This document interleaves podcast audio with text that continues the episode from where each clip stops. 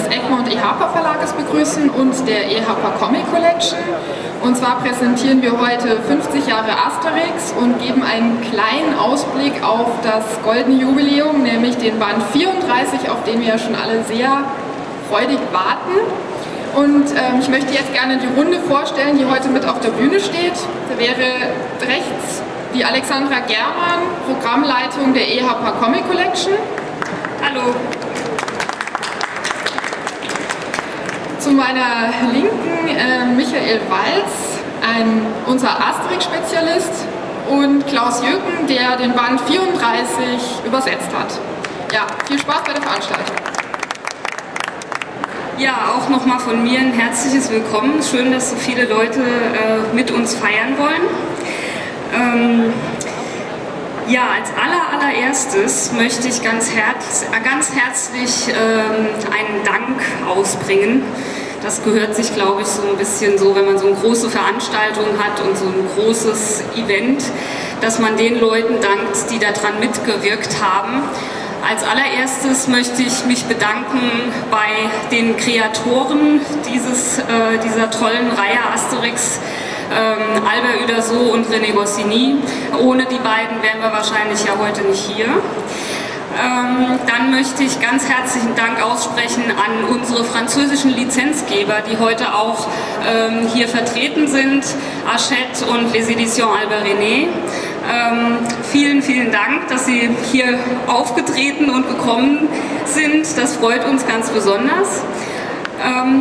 Ja, und dann äh, stellvertretend für, für alle, alle vielen, vielen Leute, die an dem Band mitgearbeitet haben, möchte ich äh, dem Chefredakteur der EHPA Comic Collection danken, Wolf Stegmeier, der sich redaktionell um den Band gekümmert hat.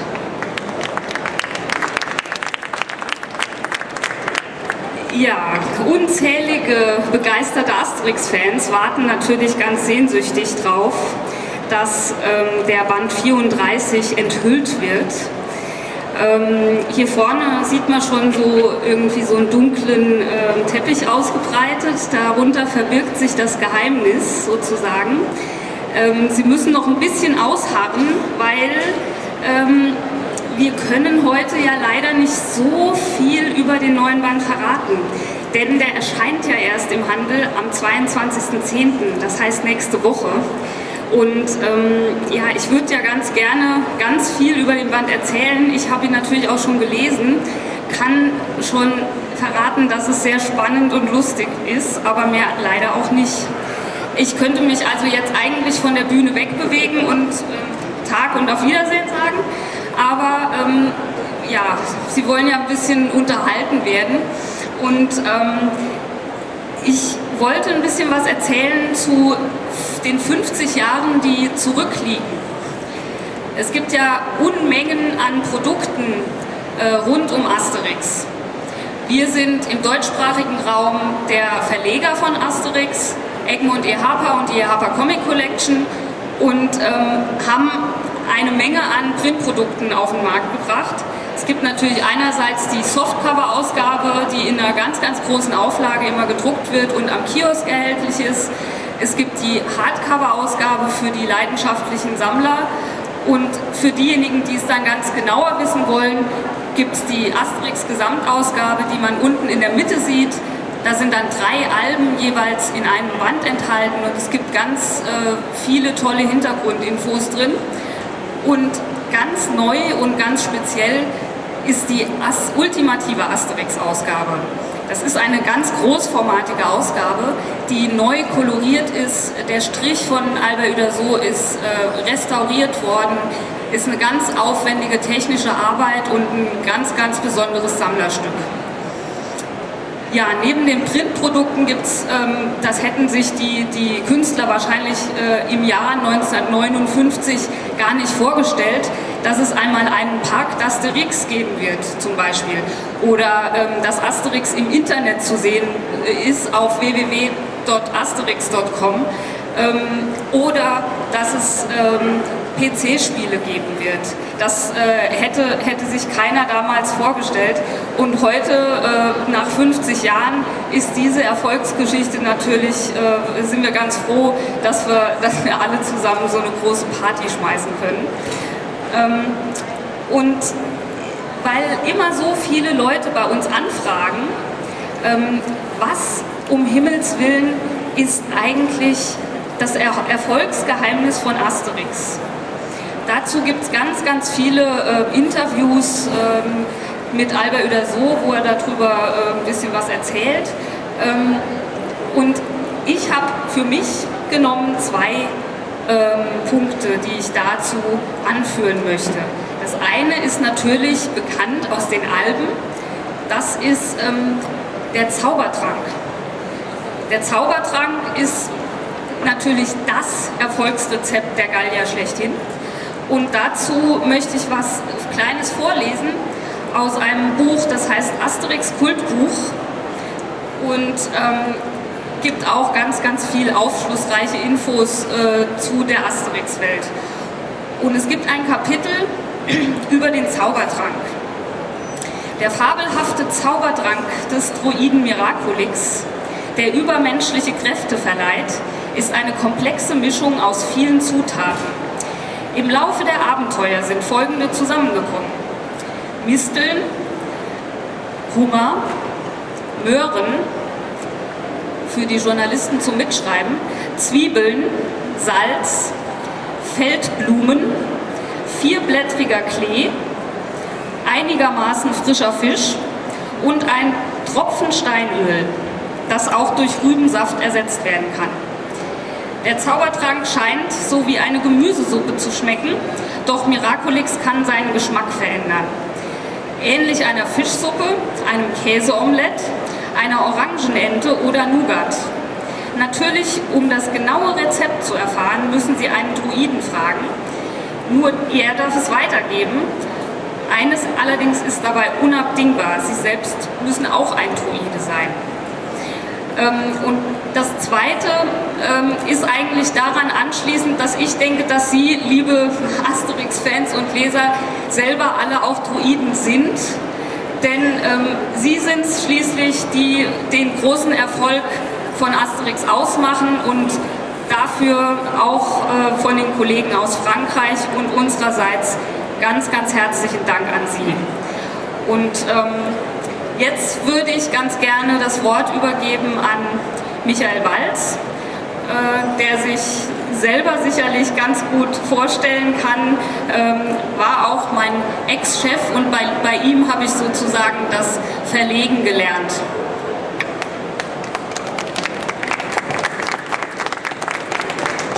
Ich würde meinen, du hast bei mir am meisten das Verlegen von Akten gelernt. Das war meine wesentliche Rolle als Verleger aber vielleicht auch die Begeisterung für Asterix. Und diese Begeisterung, die ich persönlich schon seit meinem 14. Geburtstag habe, keine Angst, jetzt kommt keine Biografie in eigener Sache, aber an diesem meinem 14. Geburtstag im Dezember 1968 erschien der erste Asterix bei EHAPA in Albenform und wir haben uns das damals natürlich sofort gekauft und man musste die Asterix-Sprüche, sei es die deutschen oder die lateinischen, drauf haben. Das war im besten Sinn damals in den bewegten 68ern Zeitgeist. Ich möchte aber, bevor ich diesen Aspekt noch etwas weiter auswalze, zunächst mal einer lieben Pflicht genügen. Die liebe Pflicht ist, dass ich ganz, ganz herzliche Grüße von Angossini und Albert Uderso übermitteln soll, die dieses Jahr nicht auf der Frankfurter Buchmesse sein können. Wir waren in der letzten Woche zusammen in der Pariser Nationalbibliothek, also der Bibliothek Nationale François Mitterrand, hat in der letzten Woche eben die Pressekonferenz zum Asterix-Jubiläum stattgefunden. Es waren etwa 170 Journalisten da. Und die Besonderheit in dieser Woche ist, dass jenes italienisch-französische Kind mit Migrantenhintergrund, Albert Uderso, der erst im Alter von sieben Franzose wurde. Damals gingen die großen Wege der Menschen, die Arbeit gesucht haben, nicht wie heute nach Deutschland und andere Länder. Damals ging man nach Frankreich, um dort in den Kohlegruben zu arbeiten oder eben sein Glück zu machen und so auch die Familie Uderso. Und dieser Albert Uderso, der sich äh, durchgekämpft hat, der nie zu keinem Zeitpunkt je ein Universitätsdiplom bekommen hat, der der erfolgreichste, viele sagen im Zeichnerischen mindestens der beste Comiczeichner der noch unter den Lebenden weit ist. Dieser Albert Uderso bekommt morgen früh in Bobigny, Stadtteil von Paris, die Ehrendoktorwürde der Sorbonne verliehen. Und das ist ein verdammt guter Grund, nicht zur Frankfurter Buchmesse zu fahren. Und aus diesem Grund hat er mir gesagt, ich solle eben die vielen Asterix-Fans, die hier auf der Messe sind, ganz herzlich grüßen. Und er freut sich nicht erst seit heute über den wunderbaren Erfolg, den Asterix gerade auch in der deutschen Sprache hat. Dazu werden wir nachher noch ein kleines Highlight hier auch präsentieren. Also was war das für eine Zeit 1968, als der Asterix begann? Man muss ehrlicherweise sagen, die Geschichte, die Rezeptionsgeschichte, die, die Editionsgeschichte von Asterix begann ja in der deutschen Sprache drei Jahre vorher schon. Und im Prinzip, und das finde ich eine sehr witzige Geschichte, begann der Erfolg von Asterix, der ja ungebrochen ist und in den deutschsprachigen Ländern auf einem vergleichbar hohen Niveau ist wie in Frankreich selber, begann er mit, gleich zweimal mit einem Missverständnis. Einige Experten kennen das erste Missverständnis vielleicht, ich habe aber das zweite auch parat. Das ist jetzt wirklich Insiderwissen, aber an einem solchen Tag kann man das präsentieren. Dieser Tag ist auch aus der deutschen Asterix-Geschichte ein ganz wichtiger. Weiß jemand, was am 14. Oktober vor 42 Jahren passierte? Heute vor 42 Jahren? Heute vor 42 Jahren erschienen die ersten Seiten von Asterix in dem EHPA-Magazin MV Comics. Also ein guter Grund, heute Buchmesse zu veranstalten und um diesen Asterix-Event herum das Treffen aller Literaten dieser Erde zu machen. Das ist genau heute 42 Jahre her.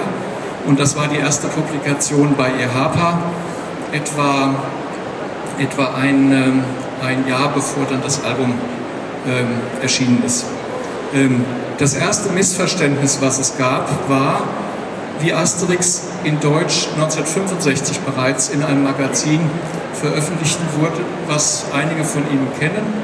Das ist das auch zur Legende gewordene Magazin Lupo Modern.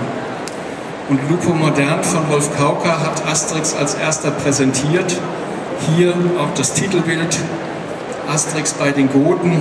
Und man sieht, um nur eines zu sagen, hier auf dem Schild, da steht im Original natürlich Gallien, Römisches Reich. Und es steht dann eben auch Römisches Reich, eben der Hinweis eben auf Germanien, Römisches Reich, so war die Geschichte eben 50 nach Christus. Und dieser Verlag hat eben hier auf diese Schilder verfälschend geschrieben, zum Westsektor und zum Ostsektor. Und Asterix und Obelix hießen auch nicht Asterix und Obelix, sondern bekamen von dem damaligen Verleger eigene Namen verpasst, nämlich Asterix war Sigi und Obelix, der Geschätzte, hieß Barbaras. An sich schon ein etwas eigener und skurriler Gedanke, aber man glaubte damals, dass das der Zeitgeist ist, dass man aus den Galliern, so im Text zu lesen, Kapitalistenstrolche wurden, aus dem Cholerik, das ist der Anführer der Ostboten, wurde ein Hulberik und das war die Anspielung auf Ulbricht. Man hat die deutsch-deutsche Situation hier verfälschend über dieses Gallier-Epos gezogen und es war auch nicht erfolgreich. Und als René Goscinny und Albert Uderso das dann zu sehen bekamen, dass da jetzt ein ganz anderer, sehr eigener, ich weiß nicht, ob man überhaupt von Humor sprechen kann, als Soße über den Asterix gezogen wurde, dann haben sie ganz schnell eben dem damaligen Verleger die Lizenz entzogen. Und dann lag Asterix auf dem freien Markt rum und keiner hat sich getraut, dieses ach so französische in deutscher Sprache den deutschen Kindern und Jugendlichen zuzumuten. Es vergingen zwei Jahre und dann kam ein kleiner listiger Gallier, der mal als Bürobote quasi als Gaston Lagaffe bei einem Verlag angefangen hatte, auch keine Universität je vorher besucht Und dieser Bürobote durch eine glückliche Fügung wurde irgendwann der Geschäftsführer dieses Unternehmens. Er hieß Adolf Kabatek. Und Adolf Kabatek war derjenige, der mich vor 25 Jahren eingestellt hat. Adolf Kabatek ist vor elf Jahren verstorben, aber der war die entscheidende Figur, dass eben Asterix in Deutschland auch eine Heimat gefunden hat und ordentlich bearbeitet wurde. Ähm, Adolf Kabatek war im Verband der europäischen Jugendbuchverleger und dort saß ein anderer Jugendbuchverleger, der hieß Georges Dagot und Georges Dagot war damals der Herausgeber von Asterix und er sagte, ich habe da was, das läuft nicht, das ist inzwischen in Frankreich ein Erfolg.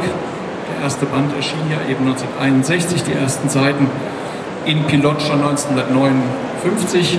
Dort gab es einen François Cloteau, der damals als Chefredakteur dieses Magazin gegründet hat und mit René Goscinny und Albert Uderso zusammen halt die damals beste, auf lange Jahrzehnte beste Comiczeitschrift der Welt gegründet hat.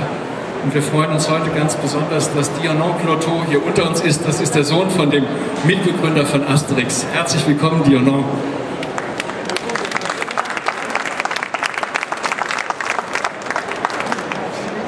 Und in Deutschland hat sich keiner nach diesem Flop bei Kauka dran getraut. Und Adolf Kabatek mit seinem Freund Georges Dagot sagt, wir probieren das mal.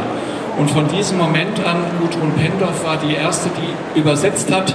Und Adolf Kabatek als Verleger, der hatte administrative Funktion, aber er war ein Kreativer. Er war ein ganz listiger, kleiner Krieger, der hat sich in die Texte, der hat sich tagelang eingeschlossen in seinem Büro mit keinem Gerät und hat an den Asterix-Texten gefeilt. Und das haben andere, auch ich, dann von ihm gelernt. Und das war ein Erfolgsrezept, was, jetzt kommt das zweite Missverständnis, zunächst keinen Mensch interessiert hat. Weil auch der Asterix bei EHPA mit den ersten beiden Bänden, die am 16. Äh, am 16. Dezember 1968 publiziert worden waren, zunächst nicht lief. Und ich habe eine kleine Textstelle, Originalton aus sich zurückerinnern an die damalige Zeit. Adolf Kabatek, ähm, ich zitiere, den Asterix wollten wir nach einigen Monaten einstellen, weil er nicht ging. Wir haben mit 50.000 Exemplaren angefangen und zwei Bände gemacht. Leider hatten wir die im Dezember produziert, also 16. Dezember kam der erste raus. Und so war natürlich bis Jahresende davon in der Bilanz nicht viel zu sehen. Wir hatten bloß Bestände, also Warenmengen, aber fast keine Umsätze. Unsere dänischen Kapitaleigner sagten daraufhin, das hat doch keinen Zweck, machen wir Schluss. Ich bin, Adolf Kabatek, ich bin sehr stolz darauf und glücklich darüber, dass ich das gebremst habe. Und er hat mir kurz vor seinem Tod das Telex gezeigt. Also ich habe es leider heute nicht hier, aber ich schwöre, es ist wahr. Ein Telex datierend auf den 11. Januar 1969, zwei Wochen nach Erscheinen des ersten Bandes wo drin stand, damals kommunizierte man halt mit Telexen, sofort aufhören, das ist zu französisch, wir fordern Sie auf, bei nächster Gelegenheit ja keinen weiteren Band mehr zu publizieren. Und das wird in Deutschland kein Erfolg. Wir produzieren so viele Mengen, um eben an jedem Verkaufsstand im Zeitschriftenhandel präsent zu sein und auch im Buchhandel.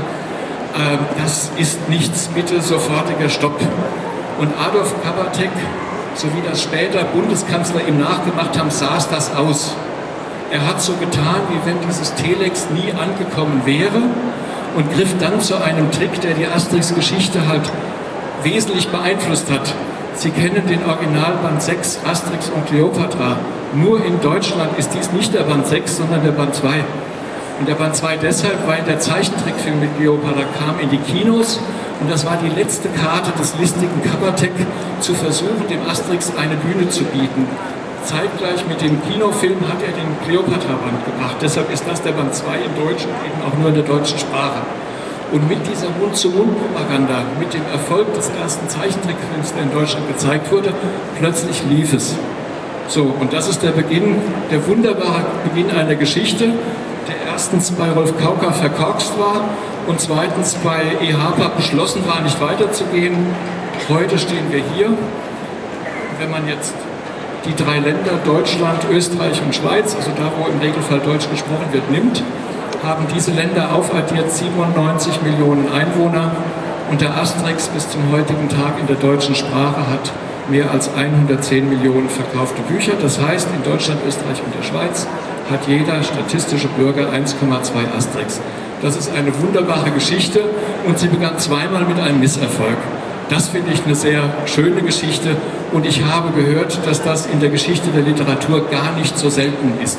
Schauen Sie sich die, die Vita der Literaturnobelpreisträger an. Im Regelfall fingen die ihre Karriere damit an, dass sie als allererstes, 50 Jahre bevor sie den Literaturnobelpreis bekommen haben, keinen Verlag gefunden haben. Und das stand bei Asterix auch in Abrede. Und gut sind die klugen Leute im Verlag, damals unter Anführung von Adolf Kabatek, die sich durchgesetzt haben. Und deshalb alle stehen wir heute hier. Schönen Dank für Ihre Aufmerksamkeit.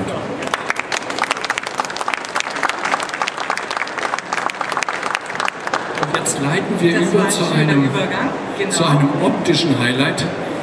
Das ist jetzt wirklich hier eine Premiere, weil hinter diesem, na sagen wir mal Kartoffelsack, Da werden nämlich jetzt meine Kollegin Tia Schelakowski und ich den neuen Band zumindest optisch mal zeigen. Und damit übergeben wir auch an Klaus Jürgen, der ein bisschen dazu erzählen kann.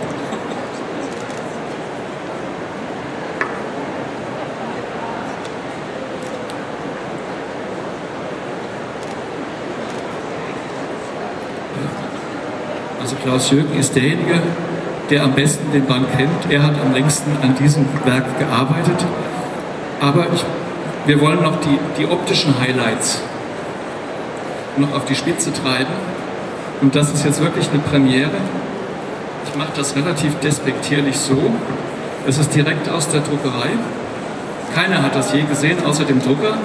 Und jetzt. Sie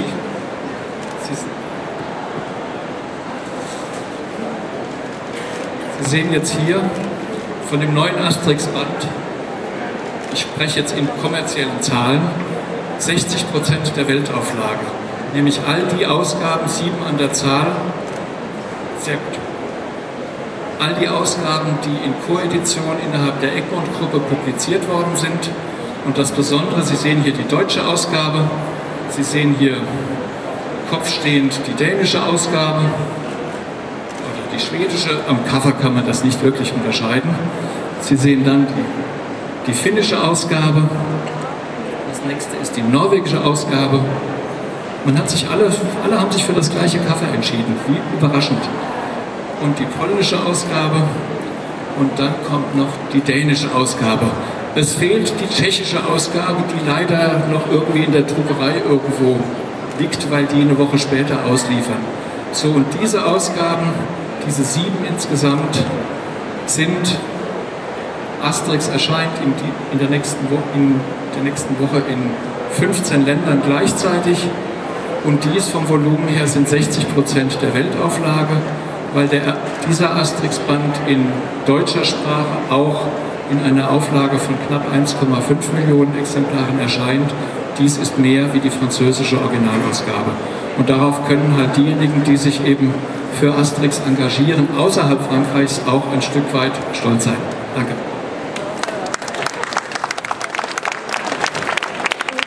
bevor der Klaus Jöken ähm, dann die ehrenvolle Aufgabe übernehmen wird, ähm, erste Einblicke zu geben in das neue Album, wollte ich mal kurz in die Runde fragen, ob ähm, Sie alle gesangsfreudig sind, weil ähm, wir feiern ja, wie Sie lesen, Asterix und Obelix feiern Geburtstag.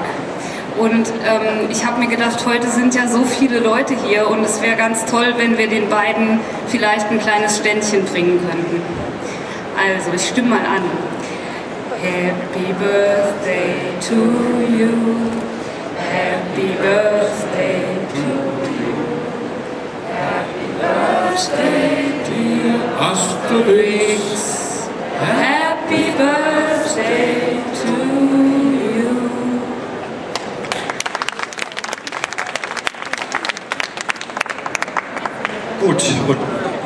möchten Sie natürlich gerne wissen, was in diesem neuen Asterix-Band ist, also was, da enthalten ist. Leider kann ich Ihnen noch nicht viel dazu erzählen, weil alles noch streng geheim ist. Ich kann immerhin so viel sagen, es ist kein klassischer Asterix-Band, wie er normal produziert wird. Es ist ein Band mit Kurzgeschichten. Kurzgeschichten, äh, neuen Kurzgeschichten, die Herr wieder so gezeichnet hat. Darin ist auch ein Text von René Goscinny, der bis jetzt noch, nicht, noch nie veröffentlicht wurde und von Herrn Uderso auch dann illustriert wurde. Also Herr Uderso wollte auch einen Text seines alten Freundes und Gefährten und Mitschöpfers von Asterix und Uderso, äh, von Asterix und Obelix äh, mit hineinnehmen. Ich weiß nicht, wir äh, können einige Panels zeigen, also drei oder vier. In diesem Band werden, äh, gut, wir sind da, äh, Freunde von Asterix und Obelix eingeladen ins Dorf. Klaus. Um den, steht ja. Sie, ja, die, ja, aber nicht zu viel verraten, Mhm. bitte.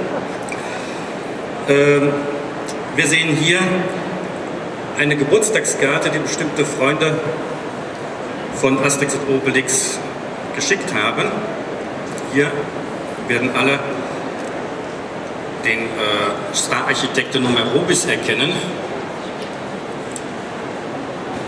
der schon aus Asterix und Kleopatra bekannt ist. Wenn wir das nächste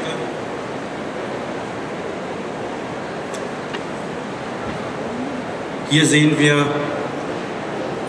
alle Freunde, wie gesagt, bekannt aus alten Asterix-Geschichten, die im Dorf eintreffen, zu einer großen Feier. Jedenfalls, äh, wir sehen Automatix, der etwas verwundert fragt, was äh, machen all diese Leute hier? Methusalix antwortet darauf, äh, dass er glaubt, dass äh, diese ganzen Leute eingeladen wurde, um ein großes Ereignis zu feiern. Also so viel können wir schon zeigen, immerhin. Und das nächste Bild. Es trifft auch ein Schiff an der Küste unseres wohlbekannten Dorfes ein. In diesem Schiff hört man Krachbumm, eine Vase, die zerstrichelt und äh, jemand ruft daraus, wie wagst, wagst du es, die Einladung der Gallier abzulehnen, Julius? Worauf der gute Julius antwortet, oh meine Königin, diese Gallier sind doch meine schlimmsten Feinde. Also zum Geburtstag irgendwie sind auch Julius und Kleopatra anscheinend eingeladen.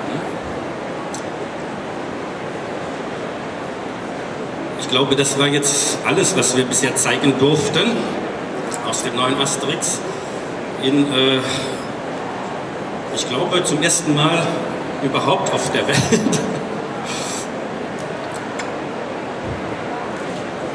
Ja, So. ähm, ich weiß nicht, äh, möchtest du noch ein bisschen was erzählen zu, äh, zu der Übersetzungsarbeit, Klaus? Also das ist ja schon ein spannender Prozess, wenn man so ein Asterix-Band zur Übersetzung bekommt. Äh, wie können wir uns das denn überhaupt vorstellen oder die Zuschauer? Ja, die Übersetzungsarbeit bei Asterix und Obelix ist, man kann wohl vermuten, es ist eine sehr aufregende Sache. Äh, bei Asterix und Obelix, äh, wenn ich als Übersetzer äh, da einsteige, bekomme ich erstmal das Manuskript zugeschickt. Das heißt, äh, Manuskript, ich bekomme die Zeichnungen, oft nur die Vorzeichnungen und dazu dann ein Manuskript, in dem der ganze Text drauf ist. Also das wird dann nummeriert, Seite sowieso. Jede Sprechblase bekommt eine Nummer und ich übersetze dann den Text. Jetzt äh, denken sich dann alle natürlich, äh, das muss, wie macht man dann die ganzen Gags und so? Also da muss ich mir dann halt den Kopf zerbrechen und versuchen, eine Entsprechung für jeden Gag, für jeden Witz zu finden. Daran, äh, also die erste Rohübersetzung mache ich dann innerhalb von vier, fünf Tagen und dann sitze ich meistens noch, äh, je nachdem, bis zu zwei Monaten und feile an dem Text herum. Wenn das dann fertig ist, immer die große Schwierigkeit ist, gerade ja beim Comic, etwas, was man beim Übersetzen sonst nicht hat. Man muss ja auch den Text immer in die kleinen Blasen bekommen. Ja? Äh, sonst äh, hat man diese Schwierigkeiten als Übersetzer nicht, aber äh, gerade die deutschen Wörter sind immer sehr lang entgegenüber den französischen und man hat oft Probleme dabei. Wenn also diese Übersetzung dann meiner Meinung nach fertig ist, dann schicke ich sie an den Verlag in Harper da wird es dann redigiert. Wir setzen uns da nochmal zusammen mit Michael Walz, Alexander Germann, Wolf Stegmeier und so in einer Runde und gehen alles nochmal ganz genau durch, Wort für Wort, um äh, noch an den Texten zu feilen. Das wird dann nach Paris zurückgeschickt, den Pariser Verlag und dann nochmal ins Französische zurück übersetzt, damit auch Pariser Verlag und der Uderso nochmal alles kontrollieren können, ob auch alles stimmt. Dann fragen sie dann an, warum habt ihr das dann so gemacht und so. Da muss man erklären, ja, das ist ein Wortspiel, ein Gag oder muss also schon genau äh, Rechenschaft ablegen. Dann, wenn das okay dann gekommen ist, muss ich dann noch alles einarbeiten, ja, alle Änderungen und dann kann das normal zum Drucker gehen läuft das? Ja, ähm, ich würde mal sagen, vielen Dank Klaus Jöken für, die, für den netten Einblick. Äh, an die Journalisten, die drei Panels, die wir gezeigt haben, stehen ab heute dann auch in deutscher Sprache auf dem Presseportal von äh, Bitteschön. Am Freitag, sorry, tut mir leid. Freitag stehen diese drei Panels dann zur Verfügung für Sie. Da können Sie die auf dem Presseportal von EHPA runterladen. Ähm, ich habe jetzt noch ähm, eine ganz kleine Überraschung, weil es ja ein, ein feierlicher Augenblick ist. Ähm, ich würde ganz gerne an einen ausgewählten Menschen hier unter euch Ihnen einen neuen Band schon mal verlosen sozusagen. Mm, es ist, nicht, es ist ein bisschen anders als der neue Band, es steht nämlich nichts drin. Es ist ein Notizbuch, ähm, aber mit dem neuen schönen Cover versehen. Und ähm, ich würde es jetzt mal so machen, ich, ich pick mir irgendeinen raus, der mir gleich auf eine ganz, ganz einfache Frage aus dem Asterix-Universum eine Antwort geben kann. Ähm, es gibt zwei Dinge, die Asterix und Obelix ganz besonders gerne machen. Ähm, jetzt können Sie alle überlegen, was das ist und wer mir eine der beiden Dinge nennt, oh, da war jemand ganz schnell. Oh, da war jemand ganz schnell. Römerverprügeln und Wildschweine. Wow, sogar beide. Beide Sachen. Bitteschön. Und Tipp, der neue Band ist wirklich gut. Ich danke Ihnen allen ganz, ganz herzlich, dass Sie ähm, hier waren und mit uns ein bisschen gefeiert haben. So eine kleine Vorstimm Vorstimmung auf den neuen Band, hoffe ich, konnten wir Ihnen vermitteln. Und ja, für die Journalisten unter Ihnen, ähm, die Leute, die auf der Bühne saßen und standen, stehen Ihnen gerne noch zur Verfügung. Vielen Dank.